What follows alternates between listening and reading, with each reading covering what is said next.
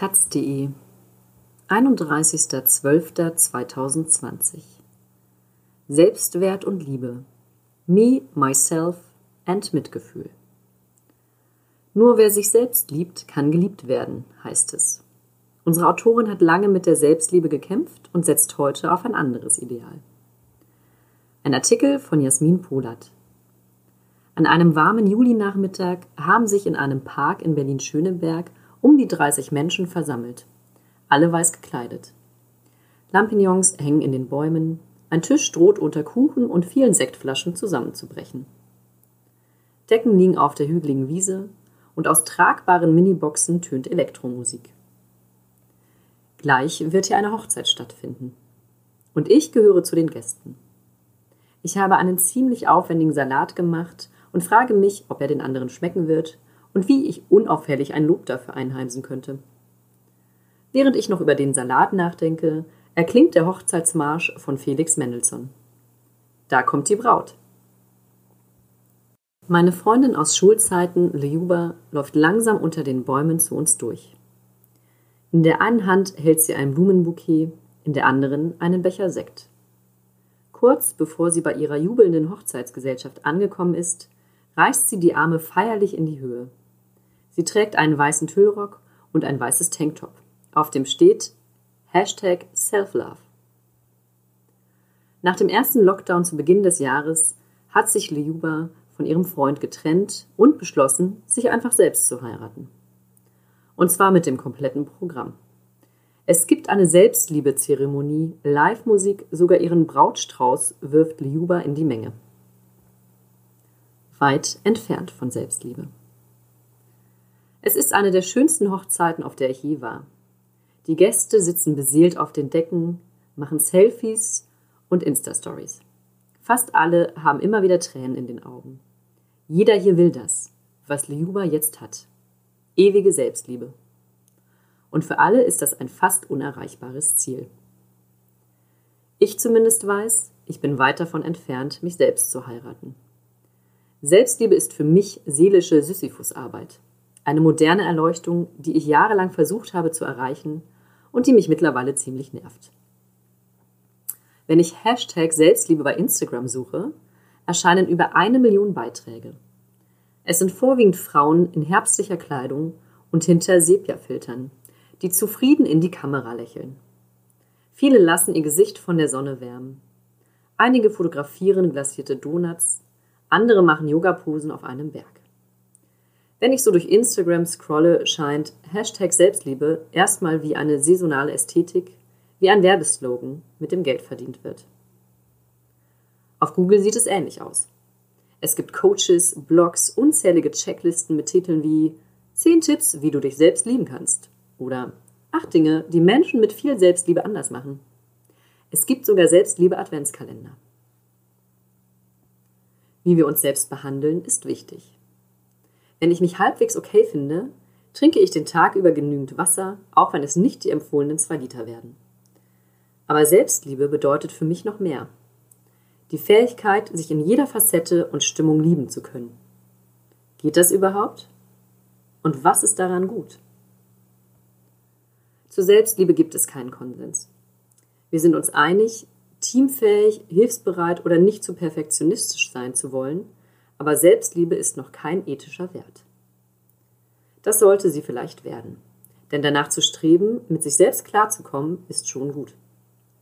Und wahrscheinlich ein Privileg, das erst auf der Agenda steht, wenn alle anderen Grundbedürfnisse gestillt sind. Essen, Obdach, Arbeit, Geld. Dann stehen wir da und wissen nicht, wo wir anfangen sollen. Und fotografieren Donuts und Kaffeetassen vor herbstlichen Wollpullovern. Weil wir überfordert sind. Auf das Wort Selbstliebe bin ich in meinen Zwanzigern gestoßen. Ich saß allein in meiner Einzimmerwohnung, auf meinem Bauch der Laptop und klickte mich durch einen Tumblr-Blog. Nach einigen Fotos kam ich bei einer Zitatgrafik an, auf der stand Nur wer sich selbst liebt, kann auch geliebt werden. Ich glotzte schockiert auf den Bildschirm. Das stand da einfach so im Internet rum. Die Lösung. Deswegen hatte ich so viele schlechte Erfahrungen mit Männern gesammelt. Ich fühlte mich ertappt und gerettet zugleich. als ich den Laptop vom Bauch auf meinen Beistelltisch stellte. Damit ich also eine funktionierende Beziehung leben konnte, musste ich mich nur ordentlich selbst lieben. Alles klar, das konnte ja so schwer nicht sein. Spoiler, es war schwer. Man kann mir nicht vorwerfen, dass ich es nicht versucht hätte. Ich pflegte meine Haut mit billigen Gesichtsmasken, ganz im Sinne der Self-Care, der Selbstfürsorge. Ich sang hundertmal Beyoncés Me, Myself and I Wort für Wort mit, als wäre es eine magische Manifestation und versuchte, selbstbewusst zu wirken. Das klappte auch. Oft wurde mir von anderen zurückgemeldet, wie tough ich doch sei. Ich fühlte mich geschmeichelt und gleichzeitig ungesehen. Wie kamen die Menschen darauf? Weil ich laut redete oder Witze über mich machte? Sah denn niemand, wie viel Anspannung in mir war? Ich bin in einem Haushalt groß geworden, in dem Gewalt alltäglich war. Im fünften Stock einer engen Dreizimmerwohnung am Checkpoint Charlie in Berlin. Inmitten von mentaler und physischer Gewalt. Ich lernte früh, Verantwortung für andere zu übernehmen. Ich passte auf meine Mutter auf und lag nachts wach, um sicherzugehen, dass die Streitigkeiten meiner Eltern nicht eskalierten. Oft ging es dabei innerhalb von Sekunden um Leben und Tod. In meiner Kindheit war kein Platz für Selbstliebe. Oft habe ich mich nicht einmal selbst gespürt. Dann kam die Pubertät und ich wurde mir über meinen Körper bewusst. Ich hatte dunkle Körperbehaarung, alle anderen Mädchen aus der Klasse hatten blonde Beinhärchen, die sie gar nicht rasieren müssen, weil die eh unsichtbar sind. Ich war neidisch. Abseits der dunklen Haare hatten meine Beine auch nicht die vorteilhafteste Form. Da, wo andere Fesseln haben, die das schlanke Bein in den Fuß überleiten, hatte ich einen stumpfen Übergang. Meine Mutter hat meine Beine mal mitleidig Kartoffelstampfer genannt. Die hätte ich ihm leider so vererbt bekommen. Deutsche Kartoffelstampfer mit türkischer Behaarung. Schlimmer hätte es mich nicht treffen können, dachte ich damals. Nicht alle sind so aufgewachsen wie ich, mit streitenden Eltern und Kartoffelstampferbeinen. Aber jeder Mensch hat sein Päckchen zu tragen, wie meine Mutter immer sagt. Und Selbstliebeskills scheinen vielen von uns nicht in die Wiege gelegt worden zu sein. Andere Themen stehen in der Kindererziehung an erster Stelle. Ehrlichkeit, Höflichkeit, der Umgang mit anderen. Was ist mit dem Umgang mit uns selbst? Wie lernen wir früh genug, uns selbst zu lieben? Ich gebe diese Frage an jemanden weiter, der sich beruflich mit Selbstliebe beschäftigt. Bodo Carsten Unkelbach ist Facharzt für Psychiatrie und Psychotherapie und hat ein Buch zum Thema Selbstliebe geschrieben. Der 51-Jährige spricht mit sanfter Stimme ins Telefon und wählt seine Worte mit Bedacht. Auf meine Frage hin, warum wir Selbstliebe als Kinder nicht aktiv beigebracht bekommen, sagt er, Kinder lernen das Allermeiste unbewusst und über Beziehungen. Wenn ein, kind, wenn ein Kind merkt, dass es geschätzt wird, dann überträgt sich das ganz automatisch auf das Selbstbild. Erwartungen an mich selbst. Mein Selbstbild war lange eine Collage aus Fremdzuschreibungen und Erwartungen an mich selbst. Mittlerweile kenne ich mich ganz gut, zumindest immer besser. Aber liebe ich mich? Das Verhältnis zu meinen Beinen hat sich jedenfalls nicht magisch von Hass in Liebe gewandelt. Ich habe nur nach jahrelangem Gebrauch von Kaltwachsstreifen, Enthaarungscremes, Epilierern und Rasierern keinen Bezug mehr zu ihnen. Sie sind da, sie funktionieren. Ich schaue sie einfach nicht so oft an. Tun Sie es also bitte auch nicht, wenn Sie mich mal irgendwo sehen.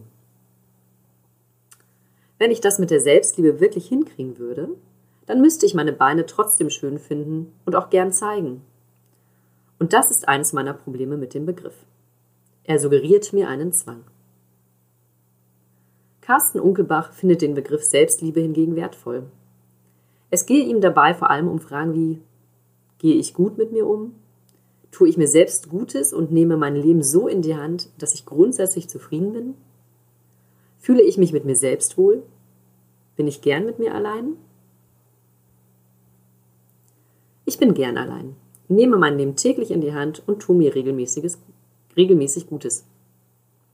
Trotzdem mache ich mir Gedanken um meine Charakterschwächen und lasse mich selten einfach in Ruhe. Da hilft keine Feuchtigkeitsmaske, kein Song von Beyoncé und kein teures Selbstliebeseminar. Wenn man nicht weiß, wie man sich selbst in Ruhe lassen kann, wird es schwierig mit der Selbstliebe. Meine Beziehungen wurden seit der Tumble-Offenbarung auch nicht besser. Ich verliebte mich vor allem in Narzissten, die auf mich wie Menschen wirkten, die das mit der Selbstliebe raus hatten. Ironischerweise sind Narzissten mit am weitesten davon entfernt, einen gesunden Umgang mit sich und anderen zu pflegen. Die, die ich getroffen habe, ließen kaum Nähe zu und lebten gleichzeitig in ständiger Angst vor Ablehnung. In diesen Beziehungen bin ich zu einer Selbstbestätigungstankstelle verkommen. Meine eigenen Bedürfnisse verschwanden. Nach einigen Jahren Gaslighting, einer Form von psychischer Gewalt und zahllosen Grenzüberschreitungen von Narzissten in meinem Leben, war mein Selbstbewusstsein tief gestört. Hatte mein Ex mich wirklich immer angelogen, weil er nicht anders konnte, weil ich so schwierig war? Reagierte ich zu sensibel? Hatte ich zu hohe Ansprüche? War ich zu kontrollierend, wenn ich mir Ehrlichkeit wünschte? Irgendwann war ich überzeugt, leider einfach nicht liebenswürdig zu sein. Da konnte niemand was für. Wir haben es alle versucht. Vielleicht waren es auch meine Kartoffelstampfer. Jedenfalls konnte ich nicht geliebt werden, und das war meine Schuld. Ich liebte mich ja nicht einmal selbst. Das Tumble-Zitat zur Selbstliebe hat meine Verunsicherung und mein Schuldgefühl verstärkt. In einer besonders schlimmen Beziehung habe ich das missbräuchliche Verhalten meines Gegenübers auch darauf zurückgeführt, dass ich einfach noch nicht bei echter Selbstliebe angekommen war. Mein Mitzwanziger Kopf dachte, wenn du dich lieben könntest, würdest du dich nicht so behandeln lassen. Es liegt an den anderen. Heute weiß ich, mangelnde Selbstliebe als Erklärungsversuch für das, was mir widerfuhr, war mein verzweifelter Versuch, Kontrolle über Situationen zu bekommen, die nicht kontrollierbar waren. Und ja, sicher kann man besser Grenzen ziehen, wenn man gut mit sich umgeht.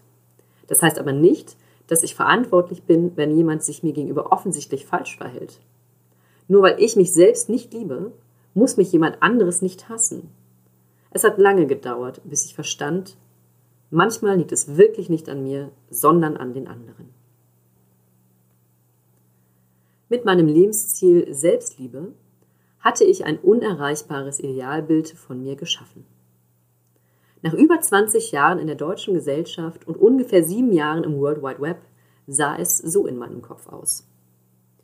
Du sollst dich lieben, aber nicht zeigen, dass du stolz auf dich bist. Du sollst dir verzeihen, aber deine Fehler nicht wiederholen.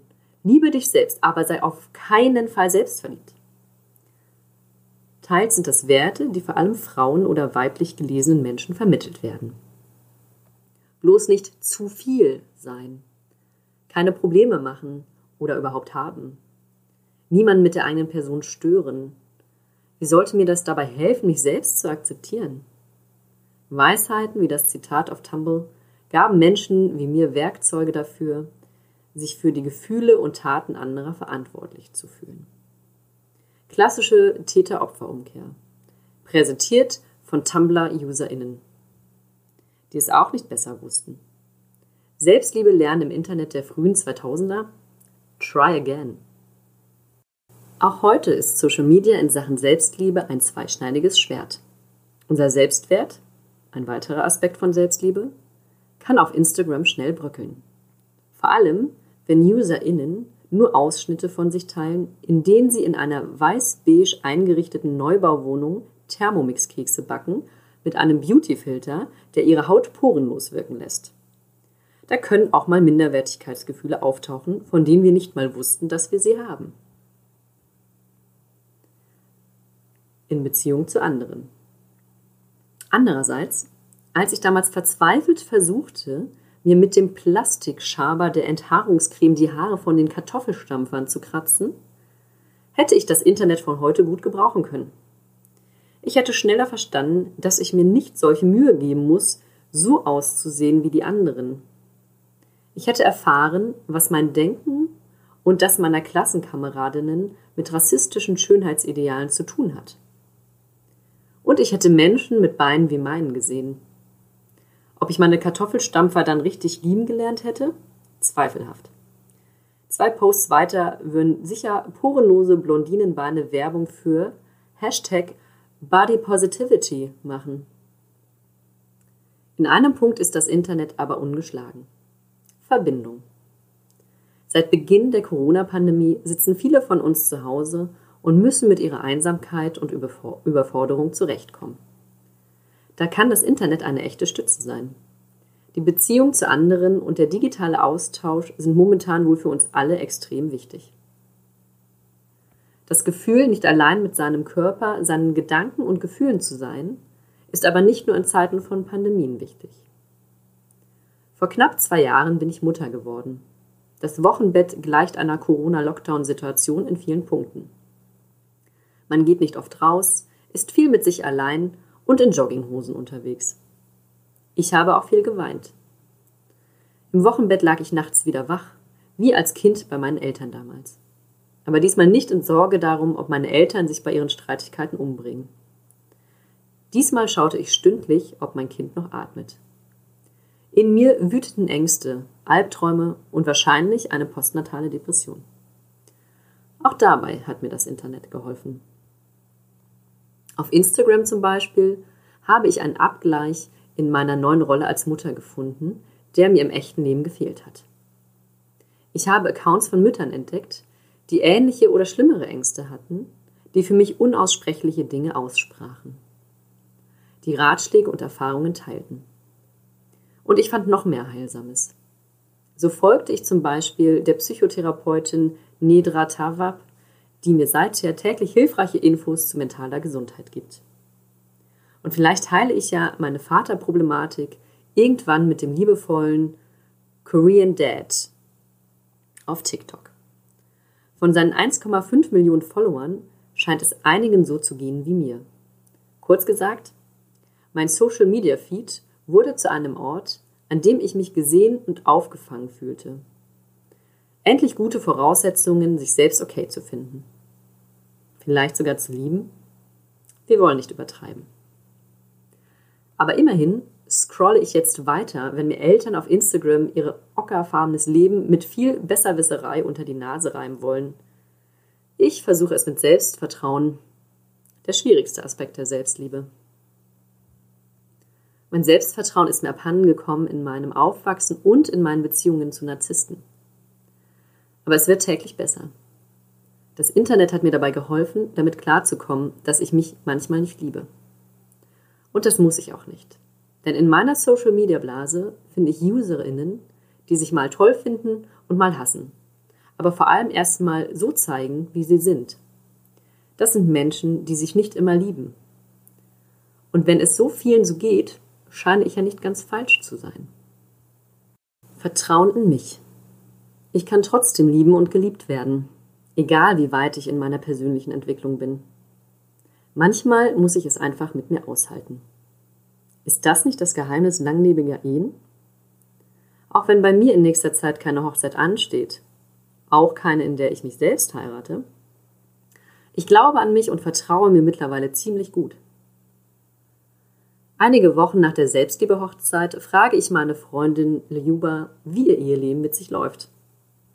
Sie sagt, dass der Akt der Eheschließung schon etwas in ihr ausgelöst habe. Dieses sich vor allen Gästen zu sich selbst bekennen.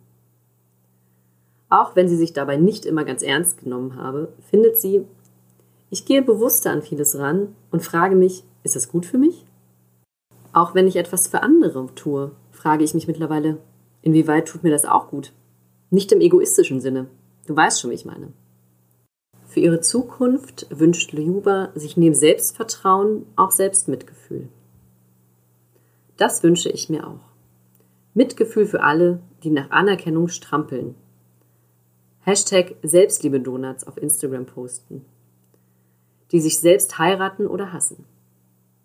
Mitgefühl für alle, die keine Ahnung haben, was dieses Wort bedeuten soll. Oder nach unerreichbaren Idealen streben. Ich habe mein Selbstliebe-Ideal erstmal auf Eis gelegt. Mir reicht es, mich, meine Gefühle und Grenzen einfach nur zu bemerken. Ich liebe mich nicht, ich hasse mich nicht, ich bin einfach da.